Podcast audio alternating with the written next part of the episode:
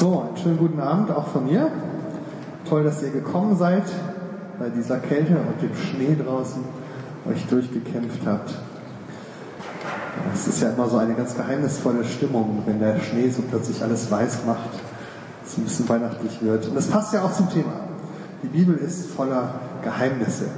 Ja, da liegt überall so ein weißer Schimmer drüber und man fragt sich, was ist wohl darunter? Und wir sind ja in dieser Predigtreihe, was ist die Bibel? Und heute geht es um Geheimnisse zu entdecken. Das klingt so ein bisschen auf den ersten Blick wie so eine Enthüllungs- Doku oder ZDF Mystery oder so. Es gab mal dieses Enthüllungsbuch der Bibelcode. Da ging es darum, dass äh, jemand gesagt hat, im Bibeltext, das ist der hebräische Bibeltext da, wenn man den auf eine bestimmte Weise anordnet, sind da so versteckte Zahlen und Buchstabencodes drin und wenn man das im Computer alles durchrechnet und die richtig zusammensetzt, dann kriegt man geheime Botschaften für heute. Unter anderem hier ein Hinweis auf die Ermordung von Yitzhak Rabin, dem damaligen Ministerpräsidenten von Israel oder auf äh, die Twin Towers oder auf Donald Trump oder was immer man also so in der Bibel findet, wenn man sie denn richtig liest und nicht nur so oberflächlich, wie der normale Mensch das so glaubt. Aber um diese Art von Bibelgeheimnissen soll es also heute nicht unbedingt gehen, sondern etwas banaler. Die Frage, wie wir den Inhalt der Bibel entdecken können, wie wir das aufdecken können, was in der Bibel verborgen ist.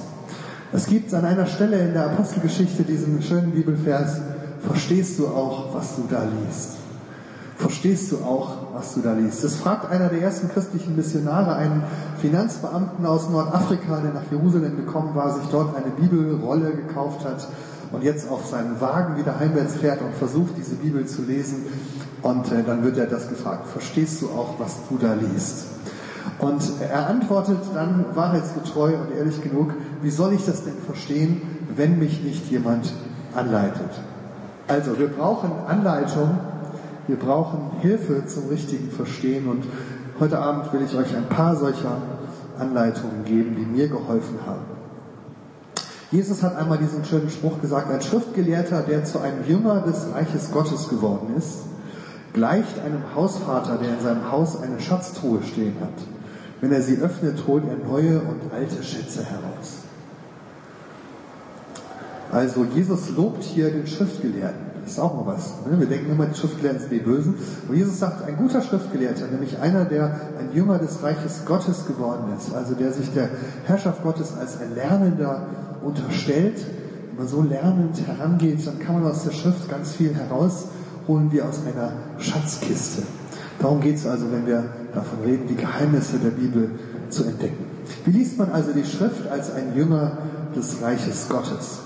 Alle die von euch, die das schon mal versucht haben, alleine oder mit anderen zusammen, und ich nehme an, das sind viele von euch, die wissen, dass das so ein bisschen manchmal so ist wie so eine Schatzkiste. Ja, erstmal muss man selbst verstehen, die Bibel selbst verstehen, so den Schlüssel finden, dann muss man erstmal den Deckel so aufklappen und dann drin kramen und dann gucken, was man da so alles findet. Und wenn man dann mit anderen darüber redet, dann merkt man, gibt andere, die finden andere Dinge da drin. Und manchmal findet man sogar Dinge, die sind unterschiedlich und man versteht die gleichen Bibeltexte anders. Und dann gibt es manchmal Streit darüber, wie man sie richtig verstehen soll.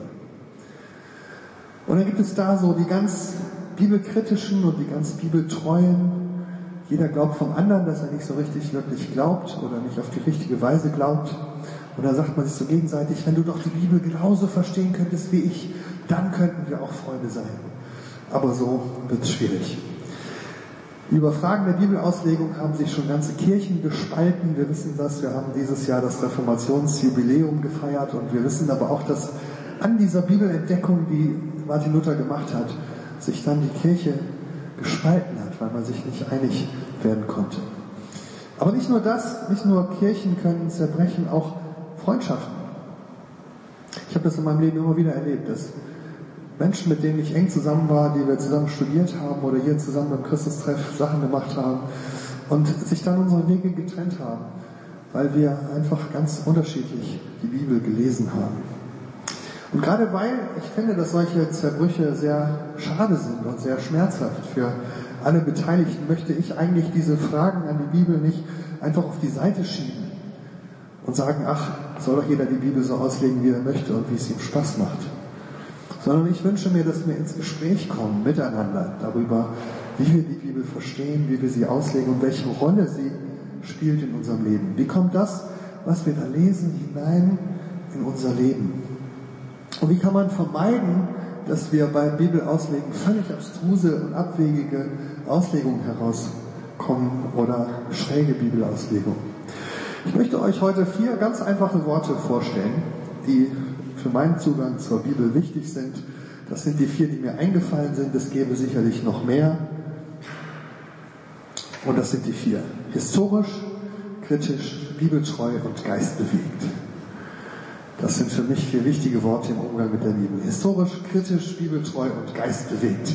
Und ich will die vier Worte kurz erklären, denn ich weiß, dass bei einigen von euch schon allein durch diese Worte der Angstschweiß auf die Stirn tritt und Schockzustände ausgelöst werden. Äh, erfahrungsgemäß gibt es da zwei unterschiedliche Gruppen von Menschen, denen ich begegne, mit denen ich in meinem Alltag zusammen bin, mit denen ich zusammenarbeite. Da gibt es die, die sich als bibeltreu bezeichnen. Und für die sind die ersten beiden Worte historisch und kritisch sowas wie Schimpfworte für einen gefährlichen Unglauben. Und dann gibt es die anderen, die einen, ihren eigenen Zugang zur Bibel als historisch und kritisch bezeichnen würden. Und für die ist bibeltreu ein Schimpfwort. Ja, also bibeltreu, das sind so gefährliche, dümmliche Fanatiker und Fundamentalisten.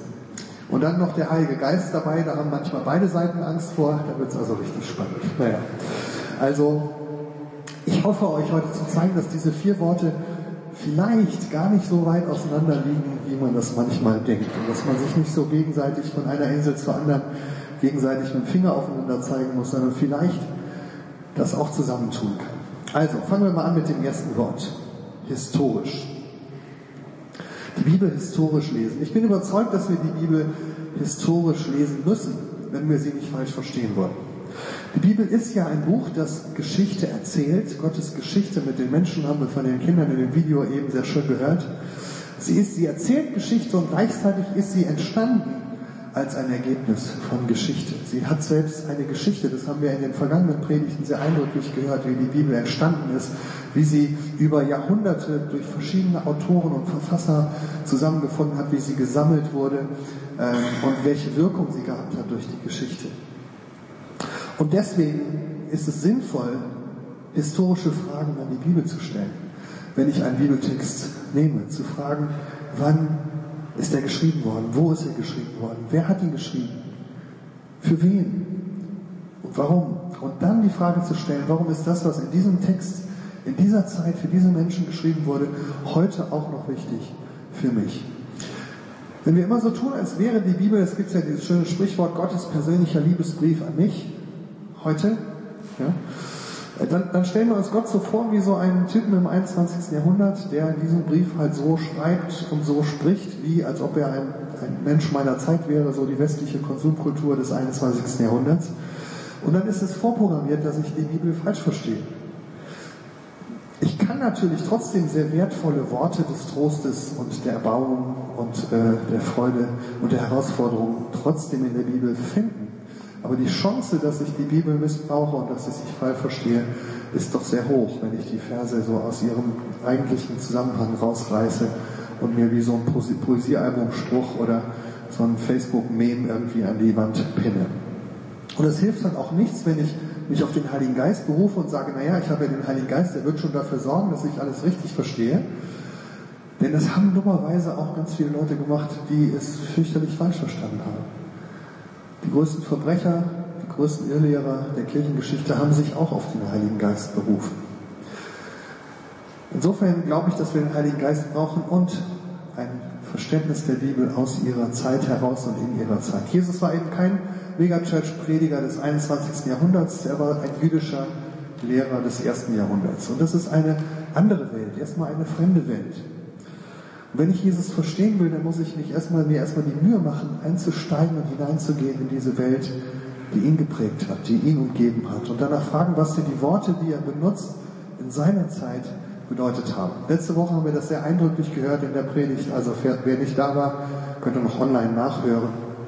Maike Buchholz hat erzählt, wie die Bibel ja, aus einer völlig anderen Kultur spricht und dann auch in verschiedene Kulturen heute hereinspricht. Das ist ja übrigens auch einer der zentralen Unterschiede zwischen der Bibel und dem Koran. Den Koran kann man eigentlich als überzeugter Moslem nicht historisch lesen, weil er eben nicht historisch entstanden ist. Der Koran ist anders als die Bibel kein Buch, das von Menschen geschrieben wurde, sondern es ist nach islamischem Verständnis ein Buch, dessen Originaltext im Himmel vorhanden ist, immer schon vorhanden war, ein ewiges, unveränderliches Buch. Und dann wurde es von einem Engel diktiert an Mohammed, der eigentlich selber gar nicht lesen und schreiben konnte. Und er hat innerhalb von wenigen Jahren auf wundersame Weise diese Worte aufgeschrieben, obwohl er nicht schreiben konnte. Das heißt, er wusste gar nicht, selber so richtig, was er schreibt, aber es waren ja auch göttliche Worte. Und diese Worte haben wir bis heute unverändert, deswegen ist es auch so schwierig, den Koran zu übersetzen, darf man eigentlich nicht. Das ist das Verständnis. Und viele Christen haben ein ähnliches Verständnis von der Bibel, so als wären sie direkt vom Himmel diktiert worden und irgendwelche Schreiber hätten nur das aufgeschrieben, was sie da von der himmlischen Stimme gehört haben. Aber das ist gerade nicht das, was die Bibel über sich selber sagt. Die Bibel sagt etwas anderes, nämlich, dass sie von Menschen geschrieben wurde. Von Menschen, die auf Gottes Stimme gehört haben. Von Menschen, die Gottes Geist gefolgt sind, aber die trotzdem ihre eigenen Worte und ihre eigenen Formulierungen benutzt haben. Die Bilder verwendet haben, die in ihrer Zeit verständlich waren. Ausdrücke, die die Menschen damals nachvollziehen konnten. Und deshalb ist tatsächlich manches, was wir in der Bibel finden, an die Zeit gebunden, in der es entstanden ist. Und manches in der Bibel beansprucht eine Gültigkeit auch für heute und durch die Zeiten hindurch. Nehmen wir mal Jesus und seine berühmte Bergpredigt. Da sagt er, wir sollen, wenn wir mit unserem Opfer auf dem Weg zum Altar sind, erstmal das Opfer liegen lassen und uns mit unserem Bruder versöhnen, mit dem wir Streit haben. Und dann sollen wir zurückkommen und wir sollen unser Opfer bringen. Und jetzt kannst du dich mal fragen, welche dieser Anweisungen nimmst du eigentlich für dich heute? Ne, die meisten würden sagen, dann komm und bring dein Opfer an, das machen wir nicht mehr heute. Ich weiß nicht, wer zuletzt von euch ein Opfer gebracht hat auf dem Altar. So, ne? Aber geh hin und versöhn dich mit deinem Bruder, das machen wir schon. Und wir machen sogar mehr als das. Wir versöhnen uns sogar auch mit unserer Schwester, obwohl das da nicht steht. Das ist völlig unbiblisch an der Stelle. Warum machen wir das eine und das andere machen wir nicht? Weil das eine eine Situation ist, man geht zum Opfer, Altar zum Opfer, das war damals normal, das hat man eben damals gemacht. Das war eine Situation, für die Menschen alltäglich war und heute ist es nicht mehr so. Aber das andere, dass wir uns versöhnen sollen, das ist die bleibende Message in diesem Text. Das ist das, was für heute auch bleibt, grundsätzlich unabhängig von der Zeit. Und wenn man so an Bibeltexte rangeht, ist es natürlich ein bisschen mühsam, weil man muss sich bei jedem Bibeltext anschauen, was davon ist jetzt sozusagen die Situation von damals und was ist das, was bleiben soll. Was ist die Überzeugung, die auch für heute gilt. Das kostet ein bisschen Mühe und ist auch nicht immer einfach zu beantworten. Aber dass wir das machen müssen, ist eigentlich eine Einsicht, in der sich alle einig sind. Auch alle meine Freunde, die sich als bibeltreu bezeichnen würden und die an Ausbildungsstätten sind, die bibeltreu heißen. Das ist doch klar. Natürlich müssen wir die Bibel in ihrer Zeit verstehen. Natürlich müssen wir all diese Fragen stellen. Wann, wo, wer, für wen, warum und so weiter. Niemand, den ich kenne, bezweifelt das ernsthaft. Und unterschiedliche Meinungen und Auslegungen der Bibel entstehen nur in dem Urteil, was wir dann in der Bibel als zeitgebunden ansehen und was wir auch für heute als gültig ansehen. Darüber müssen wir dann im Einzelnen reden und manchmal auch streiten. Kommen wir zum zweiten Wort, kritisch. Kritisch. Natürlich müssen wir die Bibel kritisch lesen. Kritisch kommt vom griechischen krinein, das heißt urteilen. Also Paulus selbst schreibt zum Beispiel einmal in seinem Brief an die Korinther, das finde ich sehr schön, ich spreche doch mit Menschen, die einen Verstand haben. Also urteilt doch selbst über das, was ich sage. Ich spreche doch mit Menschen, die einen Verstand haben. Also urteilt doch selbst über das, was ich sage. Hier steht bei Urteilen das Wort Krine, also das, was wir für Kritik benutzen. Ja? Die Bibel ist eigentlich voll mit Ermahnungen, dass wir nicht richten sollen. Und das ist auch das Wort Krine. Also wir sollen nicht richten, aber wir sollen urteilen.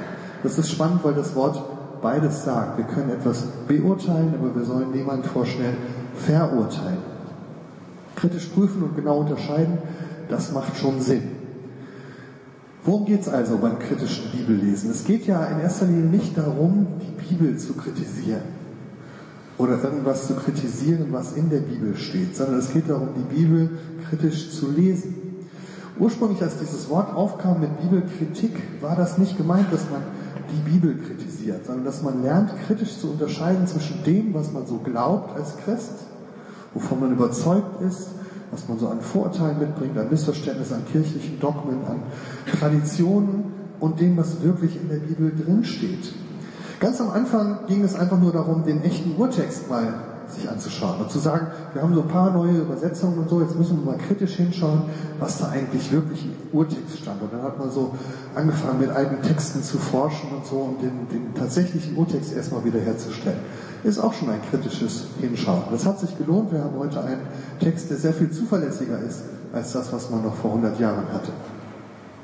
Kritisch hinschauen, das hat aber auch damit zu tun, dass ich mich selbst kritisch anschaue, dass ich kritisch genug bin, zu unterscheiden zwischen dem, was wirklich in der Bibel steht und was ich nur glaube, was da steht, weil mir das immer so beigebracht wurde. Und was ich da vielleicht reinlese mit meiner heutigen Brille und meinen heutigen Vorurteilen. Ich nehme ein Beispiel, was Sie alle kennen, das habt ihr auch alle schon gehört bei der Weihnachtsgeschichte. Ja? Generationen von Christen sind der festen Überzeugung, was da alles in der Weihnachtsgeschichte steht, von der Geschichte von der Geburt Jesu. Also, dass da ein Stall vorkommt, in dem ein Ochse und ein Esel stehen. Und dass da der Wirt ist, der Maria und Josef die Tür vor der Nase zumacht und sagt, ich habe keine Zimmer mehr frei. Und dass dann in der Nacht noch die drei Könige kommen aus dem Morgenland. Das alles denken wir steht in der Bibel, wie selbstverständlich. Und dann schlagen wir die Bibel auf und gucken mal in den Text und merken, das alles steht da gar nicht. Das haben wir in unserem Kopf drin, aber wenn wir hinschauen, steht es da gar nicht. Kein Stall, kein Wirt, kein Ochse, kein Esel, keine Könige, eieiei, und schon gar nicht drei. So, das alles steht im Bibeltext nicht drin.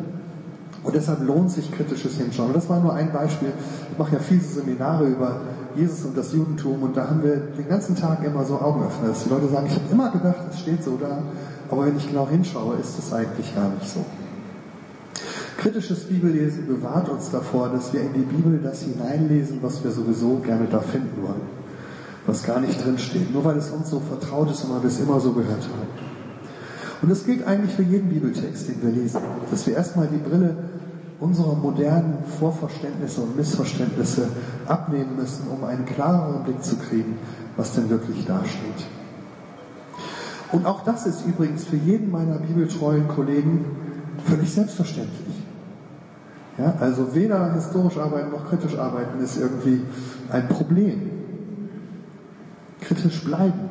Aber ebenso selbstverständlich ist natürlich, dass wir auch kritisch bleiben gegenüber manchen Ergebnissen, die diese kritische Bibelforschung hervorgebracht hat. Das macht man immerhin jetzt schon 200 Jahre und wenn man sich das ein bisschen mal über die Geschichte anschaut, dann merkt man, dass da auch aus der sogenannten Wissenschaft viel, viel Unsinn entstanden ist. Wo heutige Forscher sagen, ach du Schreck, wie ist man bloß darauf gekommen? Ja, also die Lehrbücher werden alle 20 Jahre etwa neu geschrieben, weil das, was vor 20 Jahren gilt, schon heute nicht mehr gilt. Wen das mehr interessiert, ich habe einen etwas ausführlicheren Aufsatz darüber geschrieben, den tue ich heute Abend noch ins Internet ähm, auf der Seite bibelentdeckungen.de. Ähm, da habe ich ein bisschen was geschrieben, warum ich gerne kritische Bibelwissenschaft betreibe, aber warum ich auch ein bisschen kritisch bin gegenüber der Bibelwissenschaft. Denn nicht alles, was da gesagt wird, ist unbedingt Wahrheit. Nein, es sind Vorschläge, manchmal sehr fantasievolle Ideen und da muss man drüber reden, ob das stimmt oder nicht. Sehr oft wird da auch nur mit Wasser gekocht. Und dann gibt es natürlich noch eine Bibelkritik, die noch einen Schritt weiter geht. Und das ist diese Bibelkritik, die sich selbst kritisch über die Bibel stellt und sagt, ich möchte kritisch entscheiden, was mir an der Bibel passt und was nicht. Welche Teile ich nehme und welche nicht. Und da bin ich an der Stelle, bin ich persönlich ein bisschen vorsichtig. Denn ich stelle mir die Frage, welchen Maßstab habe ich denn, den ich anlegen könnte, um zu entscheiden, welche Teile der Bibel ich nehme und welche nicht? Da muss ich ja irgendein Maß haben, was jetzt da drüber steht. Die Leute schlagen alles Mögliche vor. Ich habe mal hier so ein paar Sachen vorgeschlagen. Es gibt so Filter, die man so über die Bibel legt, um zu gucken, was nehme ich. Das kann einfach nur sein, mein Bauchgefühl. Ja? Mein Bauchgefühl sagt mir, dass das gut ist und das nicht. Das ist sehr einfach. Ich könnte aber auch Jesus als Kriterium nehmen. Das klingt eigentlich schon mal sehr fromm. Ja? Wenn es zu Jesus passt, ist es gut. Wenn nicht, schmeiße ich es raus. Das Problem ist natürlich, ich setze natürlich immer schon mein Jesusbild voraus und oft ist es so, dass ich dann auch Jesusworte rausschmeiße, weil sie nicht zu Jesus passen. Das passiert auch, ja. Oder das passt nicht zu meinem Gottesbild. Oder das passt nicht zu meinem Verständnis von Nächstenliebe. Also da gibt es verschiedene Filter, die man so anlegen kann. Aber das Prinzip ist immer das gleiche. Ich habe sozusagen ein Prinzip, das ich über alles andere stelle. Und an diesem Prinzip messe ich dann jede Aussage der Bibel. Was durch diesen Filter geht, das nehme ich und was nicht durch den Filter geht, das muss leider draußen bleiben. Und mein Problem mit dieser Art zu filtern ist, dass es mir scheint, dass man schon in der Auswahl seines Filters eigentlich eine Vorauswahl trifft, die ja, so dem eigenen Gutdünken entspricht. Natürlich nehme ich einen Filter, der mir gefällt, den ich dann anlege, der irgendwie meinem Weltbild entspricht, meinen Wünschen, meinem Gottesbild. Und alles, was dazu nicht passt, das schmeiße ich dann auch raus. Und ich habe so den Eindruck, am, Letz-, am Ende kommt dann eine Bibel raus, die mir sowieso nur das sagt, was ich auch schon vorher gedacht habe und was ich auch schon vorher wusste. Eine Bibel, die mich selber nicht mehr in Frage stellen kann, die mich eigentlich auch nicht mehr herausfordern kann, weil ich schon alles vorher rausgefiltert habe, was mir nicht gefällt. Und deswegen glaube ich, muss man auch gegenüber seinen eigenen Filtern kritisch bleiben. Also mein Fazit ist, kritisch Bibellesen ist wichtig und notwendig. Für mich bedeutet das kritisch zu unterscheiden zwischen meinen Vorverständnissen, meinen Missverständnissen und dem, was wirklich in der Bibel steht, zwischen meiner frommen Prägung, meinem scheinbar bibeltreuen Bibelverständnis und dem, was wirklich da steht. Zu unterscheiden zwischen traditionellen christlichen Lehren und dem, was die Bibel sagt. Aber auch zu unterscheiden zwischen dem, was so meine persönlichen Vorlieben und Filter sind und dem, was die Bibel sagt, was dem wieder vielleicht widerspricht. Und ich finde es eigentlich weiser, dass wir uns von der Bibel kritisieren lassen, als dass wir sie kritisieren. Kommen wir zum dritten Wort, bibeltreu. Das ist jetzt, wie gesagt, für manche meiner Freunde von der anderen Seite äh, ein Schimpfwort. Die sagen, naja, bibeltreu, das sind so die ganz Schlimmen und die ganz Dummen. Aber ich verstehe nicht ganz warum, weil ich frage mich, wie soll man denn sonst die Bibel auslegen, wenn nicht bibelgetreu? Ja? Bibeltreu, bibelgetreu, das heißt doch nicht mehr und nicht weniger, als dass ich die Bibel so lese und so, so verstehe, wie sie selbst verstanden werden will. Wie es ihr entspricht. Also sachgemäß, dass ich die Bibel so verstehe und lese, wie sie verstanden und gelesen werden will. Also bibeltreu. Was heißt das? Zum Beispiel, dass ich die Bibel nicht lesen kann wie ein modernes naturwissenschaftliches Schulbuch. Das wäre eben gerade nicht bibeltreu. Nehmen wir mal ein Beispiel. Ein Vers von der ersten Seite der Bibel, vom Schöpfungsbericht. Und Gott machte zwei große Lampen. Eine, eine Lampe für den Tag und eine Lampe für die Nacht und er hängte sie an der Decke des Himmels auf. Ja, das steht so auf der ersten Seite der Bibel. Und jetzt lesen, kommen manche Leute und lesen das wie so eine Bauanleitung bei Ikea. Wenn das so in der Bibel steht, dass die, der Mond und die Sonne eine Lampe sind, die am Himmel hängt, dann muss das wohl so sein. Da muss ich auch glauben, dass die da oben irgendwie hängen und wenn ich da hochfahren könnte und könnte auf die Rückseite gucken, dann würde ich vielleicht noch die Seile sehen, wo sie aufgehängt sind oder so. Weil es steht ja so da. Ja? Und wenn ich diesen Bericht genauso nehme, wie es da steht, müsste ich das ja glauben. Das ist natürlich Unsinn, so ist der Text nicht gemeint. Ich würde ihn gerade nicht bibeltreu auslegen, wenn ich ihn so nehme, als wäre er eine Bauanleitung. Das Witzige ist aber jetzt, dass die Kritiker von einer Seite genau den gleichen Fehler machen. Die zeigen jetzt mit dem Finger auf diesen Vers und sagen, ach guck mal da, wie dumm die Leute damals waren. Die haben gedacht, die Sonne und der Mond sind zwei Lampen, die am Himmel hängen. Haha, die hatten ja keine Ahnung, wie gut, dass wir das heute besser wissen.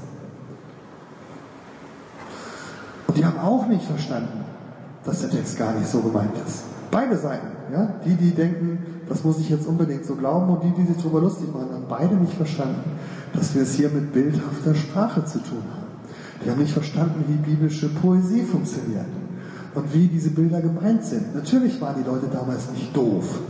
Die haben auch gewusst, dass Planeten nicht am Himmel hängen. Ja, aber die haben mit voller Absicht dieses Bild genommen von zwei Lampen, die man an die Decke hängt. Warum? Weil sie in einer Welt lebten, wo für viele Leute um sie herum Sonne und Mond Götter waren, die man verehren muss. Wo man sagen muss, oh, die große Sonne und großer Mond und so. Und die Leute, die diesen Text geschrieben haben, gesagt, wir machen jetzt mal klar, was die sind. Das sind zwei Lampen, die am Himmel hängen. Punkt. und mehr nicht. Und das haben die mit vollem Bewusstsein genauso banal dargestellt, um klarzumachen, die haben nicht zu sagen, es gibt nur einen Gott, der wirklich Gott ist. Und der Rest, das sind nur kleine Lampen. Und bibeltreu sein heißt für mich an der Stelle, den Text ernst zu nehmen, so wie er ist. So wie er verstanden werden will. Und nicht Sachen hineinzulesen und Sachen mit dem Text zu machen, die der Text gar nicht geschrieben ist. Ich könnte andere Beispiele nennen. Das Gleichnis vom barmherzigen Samariter. Wenn du da hingehst und fragst, wo war denn das genau und wie hieß denn der Samariter und zu welcher Tageszeit war das? Und wenn du dann nachprüfen willst, ob das auch wirklich so passiert ist, dann hast du Pech gehabt, weil das ist eine erfundene Geschichte, die Jesus erzählt. Ja? Reine Erfindung, steht aber in der Bibel. Nie passiert. Und es wäre einfach falsch, zu fragen, wann und wo ist denn das passiert und zu welcher Tageszeit und wie hieß der Samariter. Also bildliche Texte in der Bibel muss man bildlich verstehen, weil die Bibel sie so gemeint hat. Aber umgekehrt gilt natürlich auch, historische Texte in der Bibel, geschichtliche Texte, die von Ereignissen erzählen, muss man auch ernst nehmen als Ereignisse. Denn die Bibel meint sie so. Also wenn zum Beispiel erzählt wird, Jesus hat Kranke geheilt, dann kann ich nicht hingehen und sagen, ja, das stimmt wahrscheinlich nicht, aber es hat irgendwie eine symbolische Bedeutung. Das ist ein Bild dafür, dass Gott uns irgendwie alle heil machen kann. Oder wenn da steht, Gott, Jesus ist von den Toten auferstanden und das Grab war leer, dann kann ich nicht einfach hingehen und sagen, das ist bestimmt nicht so gemeint, das ist irgendwie ein Bild dafür, dass irgendwie die Botschaft von Jesus weiterlebt. Dann nehme ich den Bibeltext nicht ernst. Zumindest ist das nicht das, was der Text sagen will. Der Text will sagen, da ist tatsächlich was passiert und das ist gerade das Erstaunliche. Also bibeltreu, Bibellesen heißt, die Bibel ernst zu nehmen, so wie sie ist. Da, wo sie bildlich redet, sie bildlich zu verstehen. Da, wo sie historisch redet, sie historisch zu verstehen. Da, wo sie poetisch redet, sie auf Schönheit zu befragen. Und da, wo sie prophetisch redet, sie prophetisch zu lesen. Das hilft, Missverständnisse zu vermeiden. Und jetzt noch das letzte Wort. Geist bewegt. In der ersten Predigt in dieser Reihe haben wir was über Inspiration gehört. Die Inspiration der Bibel. Darüber, dass wir als Christen überzeugt sind, hier nicht nur ein einfaches Buch vor uns zu haben, sondern ein Buch, das durch das Wirken des Heiligen Geistes zustande kam. Das gleiche gilt jetzt am Ende der Predigtreihe, wenn es darum geht, wie wir Bibel lesen. Das Wirken des Geistes war damals dabei, als die Bibel entstanden ist und das hat sie inspiriert. Deswegen haben wir die Bibel so, wie sie ist, heute zum Lesen. Und dieser gleiche Heilige Geist ist heute da, wenn wir sie lesen, um uns zu inspirieren, um uns zu helfen, dass das, was wir da lesen, hineinkommt in unser Leben und dass es Frucht bringt. Natürlich kann man die Bibel lesen wie jedes andere Buch, findet man auch sicher viele interessante Ideen drin, wenn man nur aus Forscherinteresse drin stöbert. Gedacht ist es aber anders. Gottes Geist will dieses Buch heute dazu gebrauchen, zu uns zu reden, zu dir zu reden, zu mir zu reden. Und der Heilige Geist sorgt dafür, dass aus diesen Buchstaben etwas wird, was in unserem Leben lebendig wird, dass sie unser Herz erreichen, dass sie unser Denken verändern. Deshalb macht es Sinn, wenn du die Bibel öffnest, gleichzeitig auch dein Herz und dein Leben zu öffnen für das Wehen dieses Heiligen Geistes. Wir lesen am Ende des Lukas-Evangeliums eine Geschichte, der zwei Jünger von Jesus müde und entmutigt von Jerusalem nach Emmaus unterwegs sind. Sie haben die Kreuzigung miterlebt und haben gedacht, jetzt ist die Geschichte mit Jesus vorbei, es gibt keine Hoffnung. Und dann kommt plötzlich ein dritter Mann zu ihnen, der eine Zeit lang mit ihnen geht. Und dann heißt es da, Sie erkennen später, dass es Jesus ist. Dann heißt es, er fing an bei Mose und allen Propheten und legte ihnen aus, was in der ganzen Schrift von ihm gesagt war. Jesus selbst kommt hinein in ihr Leben, geht mit ihnen und hilft ihnen zu verstehen, was sie da lesen, damit es in ihr Leben hineinkommt. Er hilft ihnen, diese Schatzkiste aufzudecken und die Geheimnisse herauszuholen und zu sagen, so ist das gemeint. Und als sie am Ende nach Hause kommen, sagen sie zueinander, brannte nicht unser Herz in uns, als er mit uns redete auf dem Weg und uns die Schrift öffnete. Ich glaube, das brauchen wir. Und das ist mein Wunsch für uns, dass wir das erleben, dass Jesus durch seinen Heiligen Geist in unser Leben hineinkommt und uns die Schrift öffnet. Und dass das dann passiert, dass unser Herz Feuer fängt. Dass es an zu brennen fängt, weil wir merken, hier ist eine Geschichte, die ist nicht nur toter Buchstabe, sondern die reicht in mein Leben hinein. Und das, was da steht, das kann mein Leben verändern. Darum geht es letztlich. Dass dieses Feuer, das verborgen ist in der Bibel, auf uns überspringt und unser Herz in Brand setzt. Historisch, kritisch, liebetreu und geistbewegt. Das sind für mich die vier wichtigen Worte und vielleicht ist das ein Gebet, was du beten kannst, wenn wir das nächste Lied singen. Ein Gebet aus Psalm 119, Vers 18. Herr, öffne mir die Augen, dass ich die Wunder sehe, die in deinem Gesetz verborgen sind. Das Gesetz steht hier für die Torah, die Schrift. Amen.